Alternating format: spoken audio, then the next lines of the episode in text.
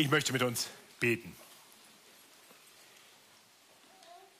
Großer Gott, du bist heilig, heilig, heilig.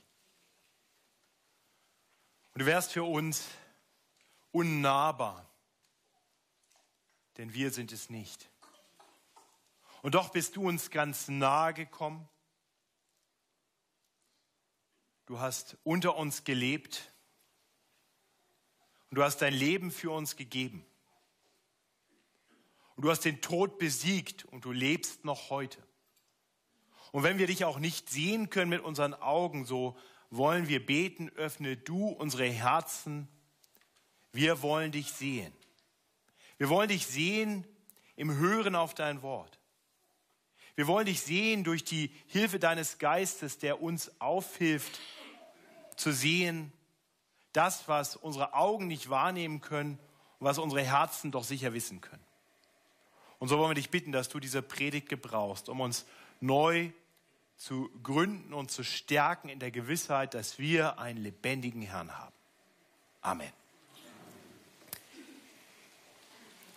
Im großen Auferstehungskapitel der Bibel, 1. Korinther 15, heißt es in den Versen 3 und 4, und wir haben die Worte gerade gehört, als erstes habe ich weitergegeben, was ich auch empfangen habe, dass Christus gestorben ist für unsere Sünden nach der Schrift und dass er begraben worden ist und dass er auferstanden ist am dritten Tage nach der Schrift. Und ich habe eine ganz einfache Frage für dich heute Morgen. Glaubst du das? Wie können die Menschen um dich herum, mit denen du tagtäglich zu tun hast, das erkennen? Was in deinem Verhalten, was in deinem Reden hilft anderen zu erkennen,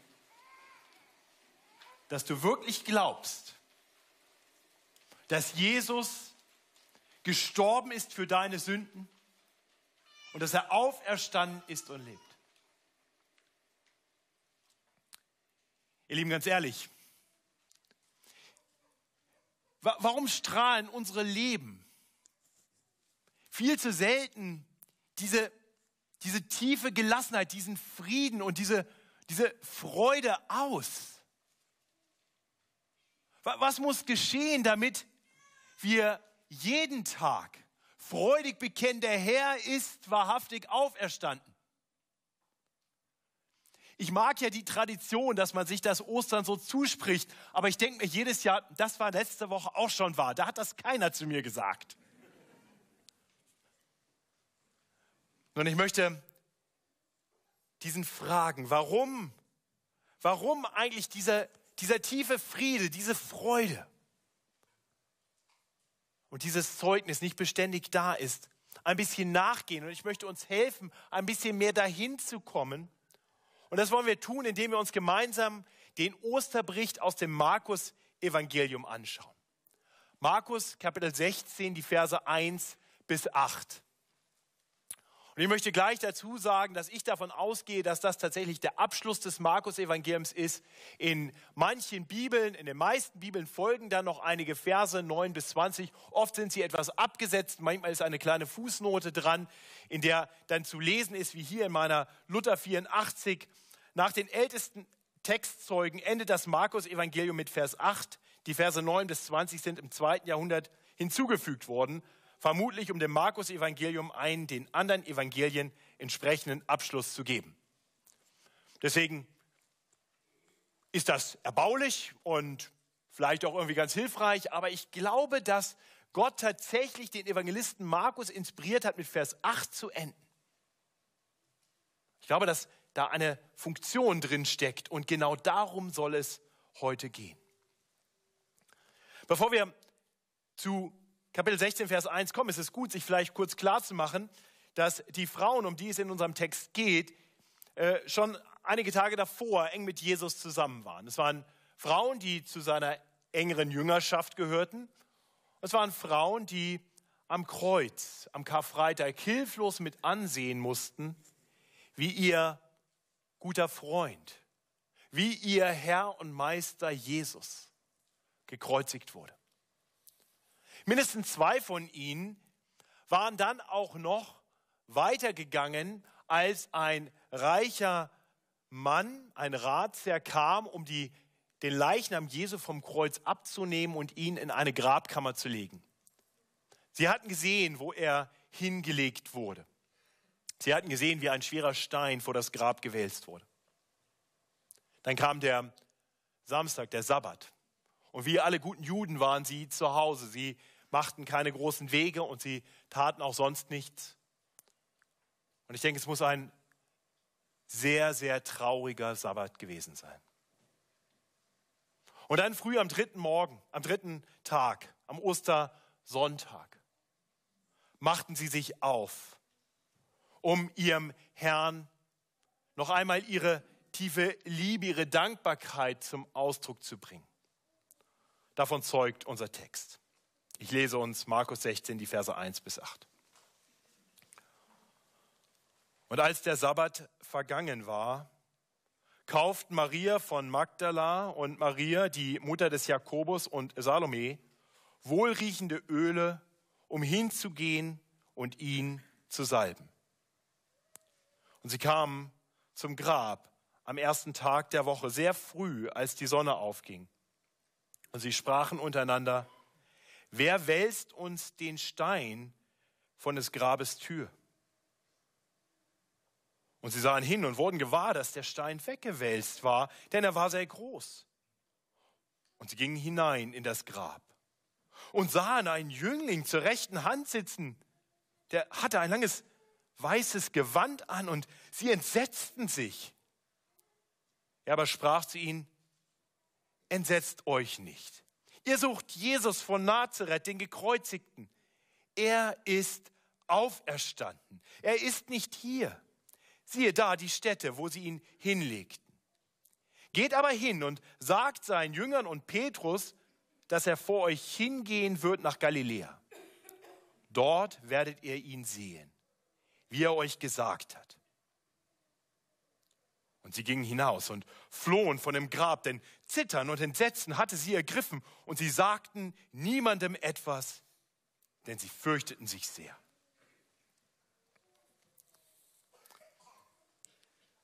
Nur der Text beginnt mit diesen drei Frauen, die zum Grab gehen.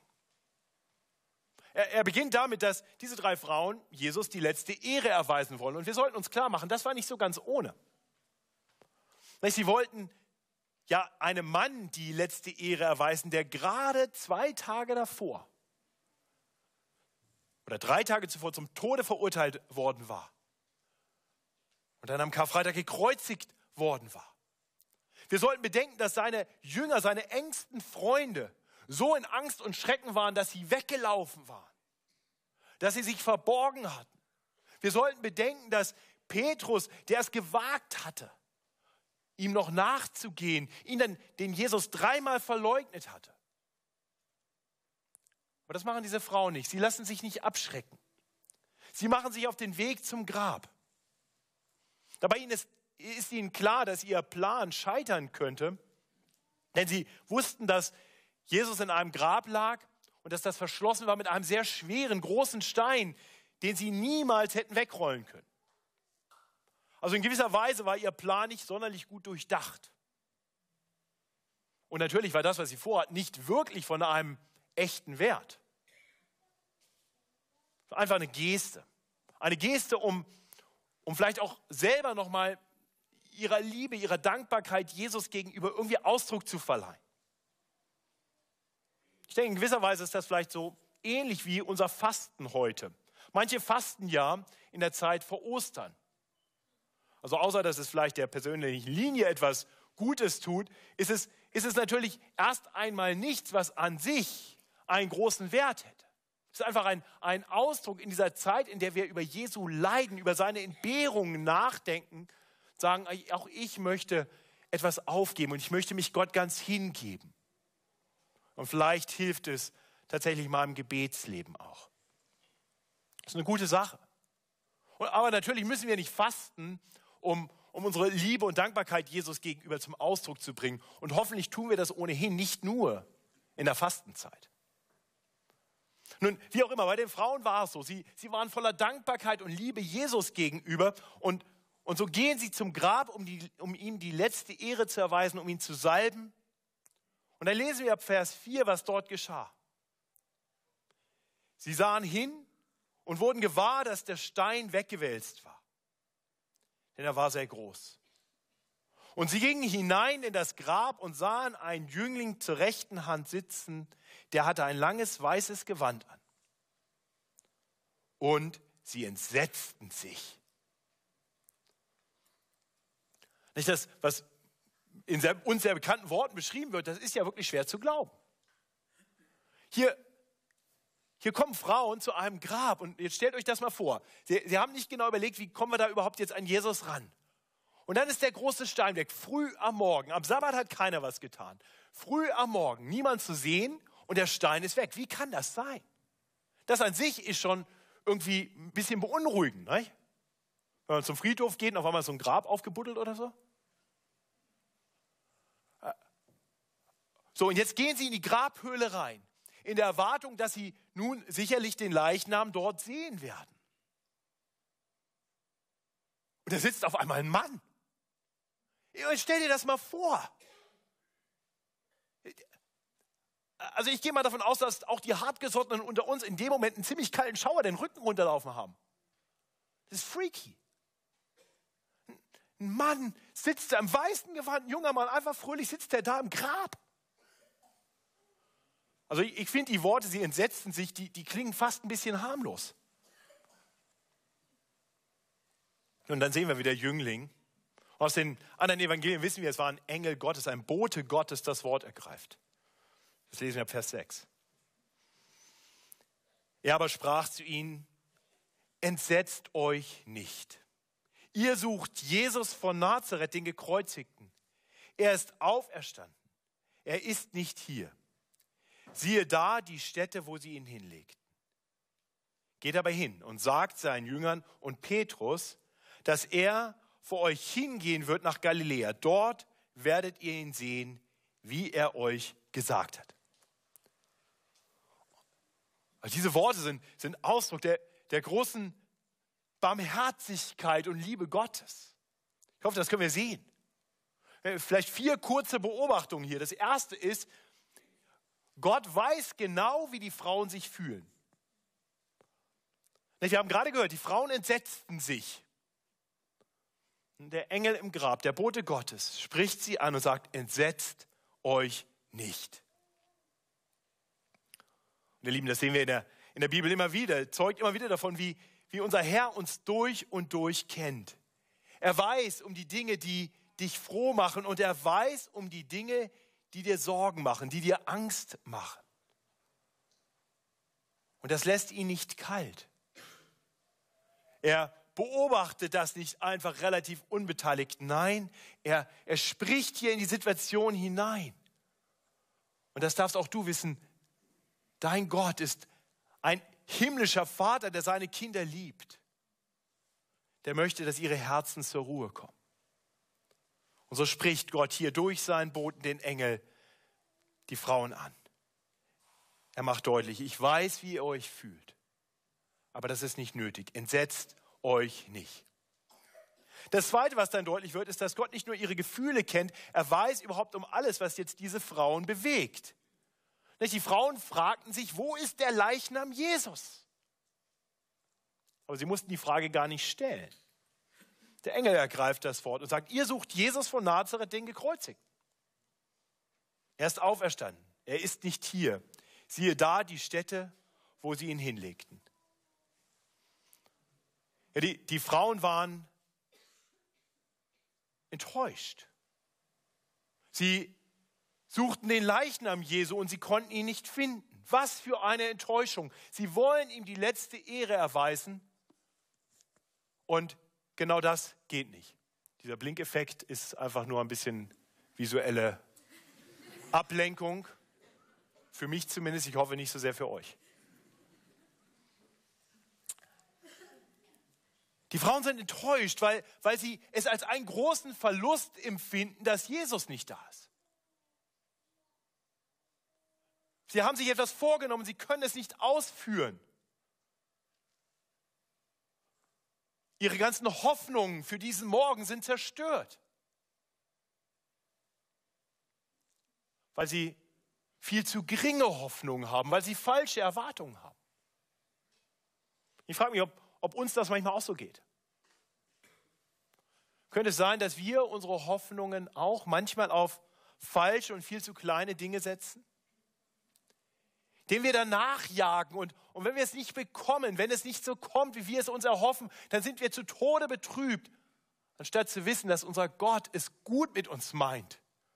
Und wenn er uns etwas vorenthält, vielleicht etwas viel Besseres für uns hat. Ich denke da an einen jungen Mann, der, der eine, eine hübsche junge Frau kennenlernt und, und ihr nachjagt und denkt, ich finde Erfüllung in, in einer Beziehung mit ihr. Und die Frau, weil sie Christin ist, lässt ihn abblitzen. Aber sie, sie teilt nachher mit ihm das Evangelium. Und dann, und dann findet dieser junge Mann raus, dass, dass mit der Frau wird nichts werden, aber er lernt Jesus kennen und findet was viel Besseres. Und einige Jahre später gibt Jesus ihm dann eine viel bessere Frau. Ihr lacht, ist meine persönliche Geschichte.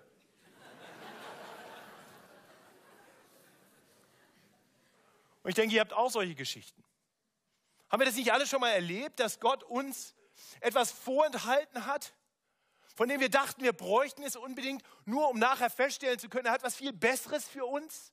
Vielleicht anders, vielleicht zu einer anderen Zeit? Und die Frauen, die suchen einen Leichnam und sind enttäuscht, dass sie ihn nicht finden. Und der Engel sagt, ich weiß, ich weiß, was ihr sucht. Aber Gott hat was viel Besseres für euch. Ihr werdet den Leichnam nicht finden, weil der ist nicht mehr tot, er ist auferstanden, er lebt. Jesus ist nicht im Grab. Das dritte, was wir sehen, ist die Barmherzigkeit des Herrn. Der Engel nimmt sich nicht nur der verwirrten Frauen an, sondern er sendet sie zu den noch trauernden Jüngern. Nach Jesu Jünger sind verborgen noch irgendwo in Jerusalem. Und der Engel sendet jetzt die Frauen und sagt, die frohe Botschaft, die ich euch eben verkündigt habe, die sollt ihr weiter sagen. Da sind noch Menschen, die sind todtraurig und die brauchen Hoffnung. Hier ist eine Hoffnungsbotschaft, bringt sie ihnen. Der Herr lebt, er ist wahrhaftig auferstanden. Geht aber hin und sagt seinen Jüngern und Petrus, dass er vor euch hingehen wird nach Galiläa. Dort werdet ihr ihn sehen, wie er euch gesagt hat. Und auch das ist doch heute noch wahr. Da sind so viele Menschen in dieser Welt, die, die keine Hoffnung haben. Die denken, dieses Leben hier auf Erden ist alles, was sie haben und sie jagen nach Erfüllung in diesem Leben. Weil sie, weil sie davon überzeugt sind, dass der Tod ein definitives Ende ist. Und wenn denn jemand stirbt, dann bleibt nichts als trostlose Trauer. So würde es dir und mir auch gehen, wenn nicht jemand von Gott gesandt worden wäre, einst um uns zu verkündigen, der Herr lebt. Er hat etwas viel Größeres für dich als das, was du auf dieser Erde und in diesem Leben finden wirst. Das ist, das ist die frohe Osterbotschaft.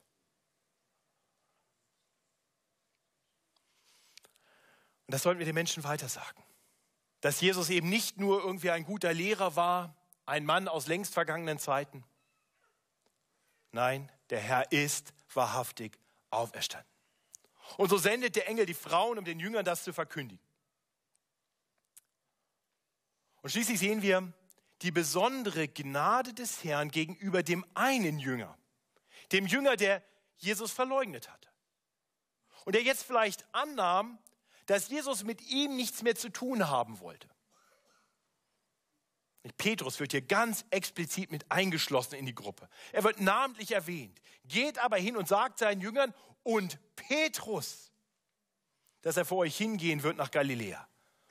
Dort werdet ihr ihn sehen, wie er euch gesagt hat. Ich kann mir vorstellen, wenn die Frauen zu den Jüngern gegangen wären, wären ins Obergemach gekommen und hätten gesagt, Jesus ist auferstanden und er will euch sehen, da hätte Petrus vielleicht in der Ecke gesessen und gesagt, ja, euch schon. Euch schon. Aber ich habe den Mund so voll genommen. Ich habe behauptet, ich würde mit ihm gehen und wenn nötig bis in den Tod. Dann habe ich ihn verleugnet. Und zwar nicht nur einmal, nicht nur zweimal, nein, dreimal habe ich ihn verleugnet. Und mit mir ist er fertig. Aber der Engel betont, nein, auch Petrus. Und lieber Christ, ich hoffe, du siehst hier die, die Gnade und die Barmherzigkeit unseres Gottes, der sich, der sich Sündern zuwendet, Menschen, die oft den Mund viel zu voll nehmen und dann aber nicht so leben. Nicht unsere Liebe, unsere Treue Jesus gegenüber. Die wird nie so vollkommen sein, wie, wie er es verdient hätte. Aber er hat uns schon geliebt, als wir noch seine Feinde waren, als wir noch nichts von ihm wissen wollten, als wir ihn völlig ignoriert haben und unsere eigenen sündigen Wege gingen.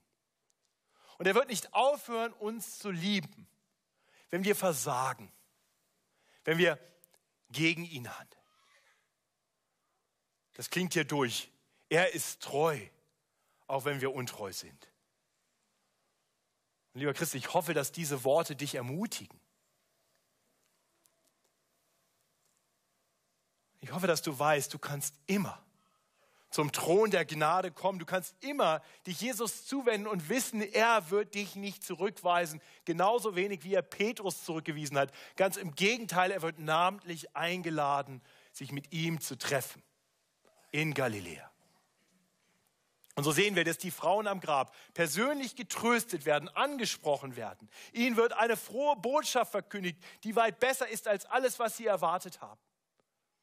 Und ihnen wird eine Botschaft gegeben für die Jünger. Und das bringt uns zu Vers 8. Nun würde man doch denken, dass als nächstes folgt und die Frauen gingen fröhlich und mit tiefen Frieden in Herzen zu den Jüngern und sagten es ihnen und aller Welt, der Herr ist wahrhaftig auferstanden. Aber das steht hier nicht. Sie gingen hinaus und flohen vor dem Grab, denn Zittern und Entsetzen hatte sie ergriffen und sie sagten niemandem etwas, denn sie fürchteten sich. Also ich kann verstehen, warum manche Menschen gedacht haben im zweiten Jahrhundert, man müsste da noch mal ein paar Verse anfügen. Die Frauen, die in so hingebungsvoller Liebe am Anfang des Kapitels, kurze Zeit zuvor, noch zum Grab gegangen war, von denen wird jetzt gesagt, dass sie quasi alles, was der Bote Gottes ihnen gesagt hat, ignorieren. Der Engel sagt, entsetzt euch nicht. Und trotz der tröstlichen Worte des Engels lesen wir nun, und sie gingen hinaus und flohen von dem Grab, denn Zittern und Entsetzen hatte sie ergriffen und sie fürchteten sich. Der Engel sagt, geht aber hin und sagt seinen Jüngern und Petrus, dass er vor euch hingehen wird nach Galiläa. Dort werdet ihr ihn sehen, wie er euch gesagt hat. Doch hier lesen wir nun, und sie sagten niemandem etwas.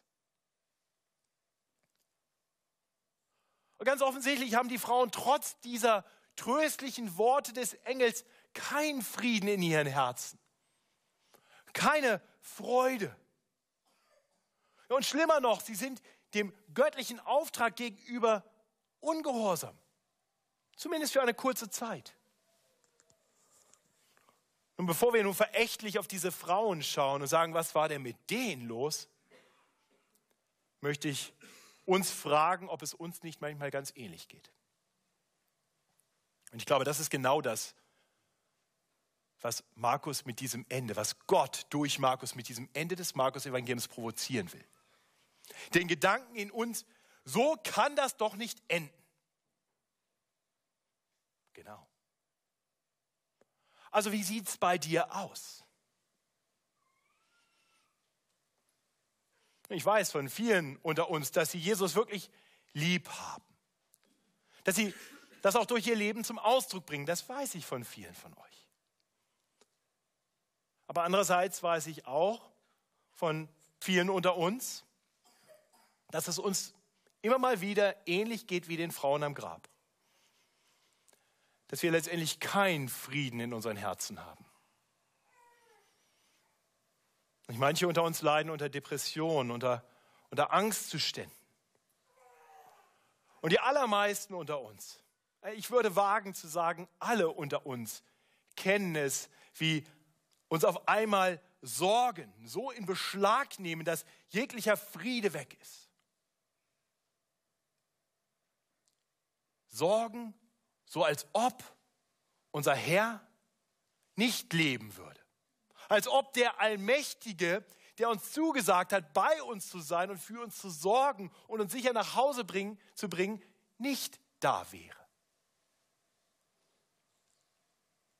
Und da stellt sich schon die Frage, wie viel Raum geben wir dem Wissen von der Auferstehung in unseren Herzen? Und wie sehr sind wir dann darauf bedacht, auch anderen davon zu erzählen, dass Jesus auferstanden ist? Könnte man nicht auch von uns viel zu oft sagen, sie sagten niemandem etwas? Vielleicht gehörst du zu denen, aber die die Botschaft von der Auferstehung überhaupt noch nicht glauben können. Du hörst die Worte des Predigtextes, du hörst meine Worte, aber sie machen für dich keinen Sinn, weil deine Erfahrung dich lehrt, Tote stehen nicht auf.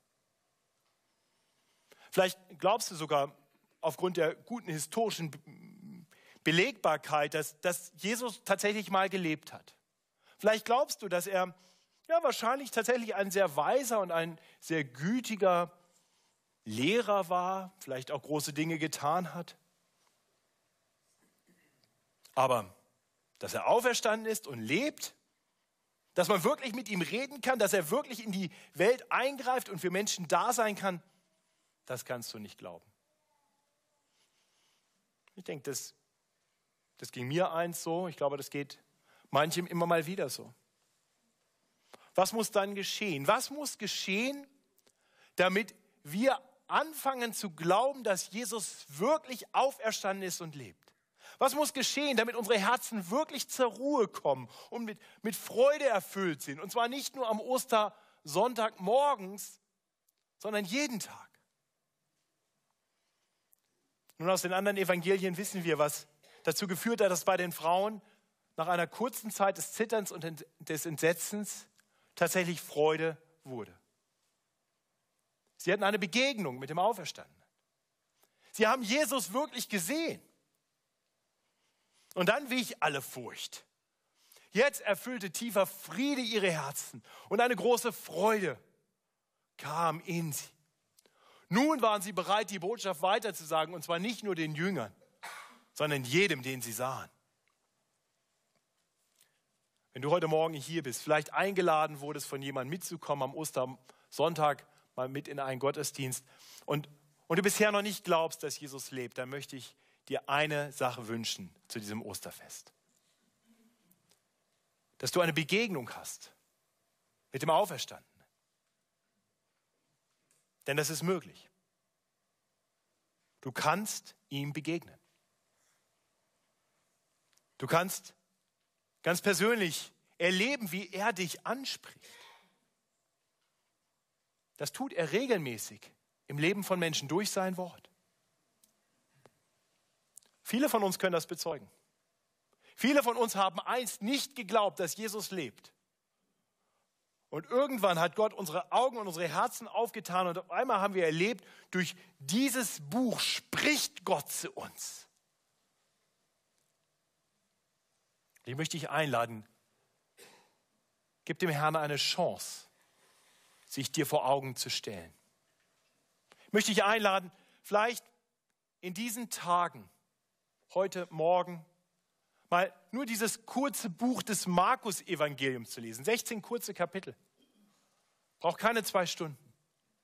Und tu das und bitte Gott dabei, dir zu zeigen, wer Jesus ist und wozu er gekommen ist. Wozu er dich aufruft. Und wenn dir das schwerfällt, das alleine zu tun, dann lade ich dich herzlich ein, sprich mich an der Tür an. Das mache ich gerne mit dir oder ich finde jemanden, der sich mit dir zusammensetzt und dir hilft, vielleicht Fragen zu beantworten, die sich dir stellen. Und dann bete ich, dass du erleben darfst, dass der Herr wirklich auferstanden ist und wirklich lebt. Und wir anderen, die vielen unter uns, die das heute früh schon bekannt haben, die wirklich glauben, dass der Herr lebt. Auch wir haben es nötig, immer wieder neu uns darauf zu besinnen, dass das wirklich wahr ist. Lass uns den Herrn im Gebet darum bitten, dass er immer mehr und immer wieder wirklich das in uns tut, was wir direkt vor der Predigt in dem Lied zum Ausdruck gebracht haben. Öffne du mir die Augen, öffne du mir mein Herz. Ich will dich sehen. Lass uns bewusst Gottes Wort lesen und seine Zusagen hören. Wir haben es immer wieder nötig, uns darauf zu besinnen, dass Christus gestorben ist für unsere Sünden, nach der Schrift. Dass er begraben worden ist und dass er auferstanden ist am dritten Tage. Das haben wir nötig, weil der Friede in unseren Herzen, unsere Freude ständig bedroht ist. Immer wieder sehen wir mehr mit unseren Augen auf das, was um uns herum ist. Wir sehen auf unsere Lebensumstände. Und dann ist der Friede oft weg. Dann ist Angst da, dann sind Sorgen da. Dann ist kein Raum mehr für Freude. Wir müssen immer wieder dahin kommen, dass wir weiter sehen als das, was wir mit den Augen wahrnehmen können. Wir brauchen ein Sehen mit dem Herzen, das darüber hinausgeht, das auf Jesus sieht, das in die unsichtbare Welt hineinzieht, das auf den Herrn sieht, der lebt und der uns zugesagt hat, dass er für uns ist, dass er bei uns ist alle Tage, dass er unser Tröster und Helfer ist in jeder Not und der uns versprochen hat, dass er uns eines Tages sicher nach Hause bringen wird. Lieben, deswegen brauchen wir die Erinnerung des Evangeliums. Immer und immer wieder. Die brauchen wir gerade dann, wenn wir uns am wenigsten danach fühlen. Das ist das Paradoxon, nicht wahr? Dann, wenn ich denke, Gott ist so weit weg, bin ich geneigt, nicht in den Gottesdienst zu gehen. Bin ich geneigt, nicht in meine Kleingruppe zu gehen. Bin ich dazu geneigt, nicht die Bibel zu lesen. Bin ich geneigt, nicht zu beten, weil ich denke, er ist so weit weg. Aber er wird dir nicht näher kommen, wenn du nicht ihm die Chance dazu gibst. Komm sonntags in den Gottesdienst, gerade wenn du dich nicht danach fühlst. Und, und hör in der Predigt vielleicht erstmal nur auf eine Sache. Ignoriere erstmal alles andere. Hör einfach darauf, ob in der Predigt irgendwo Evangelium ist, irgendwo die Botschaft ist, dass Jesus gekommen ist, um dich von aller Schuld zu befreien und dir zu verheißen, dass er dich eines Tages aus dieser Welt erretten wird und er schon vorher bei dir ist. Hör nicht das Evangelium als das, ach, das ist für die Ungläubigen und ich höre jetzt die ganzen Imperative, was ich tun soll. Nein, lass die Imperative zur Seite und hör das Evangelium und weiß, es ist für dich, es ist für dein Herz. Es ist, um dich daran zu erinnern, dass dein Herr lebt und dich liebt. Hör auf die Lieder, die wir singen und höre diese Botschaft. Lasst sie uns einander zusingen. Lasst uns füreinander beten, dass uns der Herr immer mehr vor Augen steht. Denn der Herr ist wahrhaftig auferstanden. Amen. Himmlischer Vater, danke, dass du uns verheißen hast, dass wir in dieser Welt nicht alleine sind. Du hast den Tod überwunden, du bist aufgefahren und sitzt zu Rechten Gottes und zugleich sagst du uns zu, dass du durch deinen Geist bei uns bist alle Tage, bis an der Weltende. Herr, du bist unser Tröster und du bist unser Helfer. Du gibst uns nicht immer das, was wir uns gerade wünschen und was wir meinen zu brauchen. Aber du hast für uns etwas, das besser ist als alles, was wir uns jemals vorstellen können. Und so möchte ich dich bitten, dass du uns hilfst, darauf immer mehr zu vertrauen. Ich möchte dich bitten, dass du unsere Herzen so weich machst, dass dein Geist in uns die Überzeugung wirken kann, dass du wirklich lebst, dass du uns wirklich liebst, dass du wirklich der Allmächtige bist, im Himmel und auch hier auf Erden. Ja, und ich bete, wenn jemand hier ist, der das noch nicht von Herzen glaubt, dass du durch deinen Geist das Wunder wirkst und überführst von dem Wissen darum, dass wir als Menschen, die nicht heilig, heilig, heilig sind, vor der niemals bestehen könnten und einen Retter und Erlöser brauchen und dass dieser Retter und Erlöser gekommen ist, um für unsere Sünden zu sterben und aufzuerstehen von den Toten, so wie es die Heilige Schrift verheißen hat. Und dass wir ihn kennen können und dass wir zu ihm kommen können und mit ihm leben dürfen. Und Herr, tu das, sodass wir immer mehr eine Gemeinde werden, die geprägt ist von einem tiefen Frieden, von tiefer Freude und von mutigem Bekenntnis, auf dass die Menschen um uns herum erkennen und hören, dass wir einen lebendigen Herrn haben. Amen.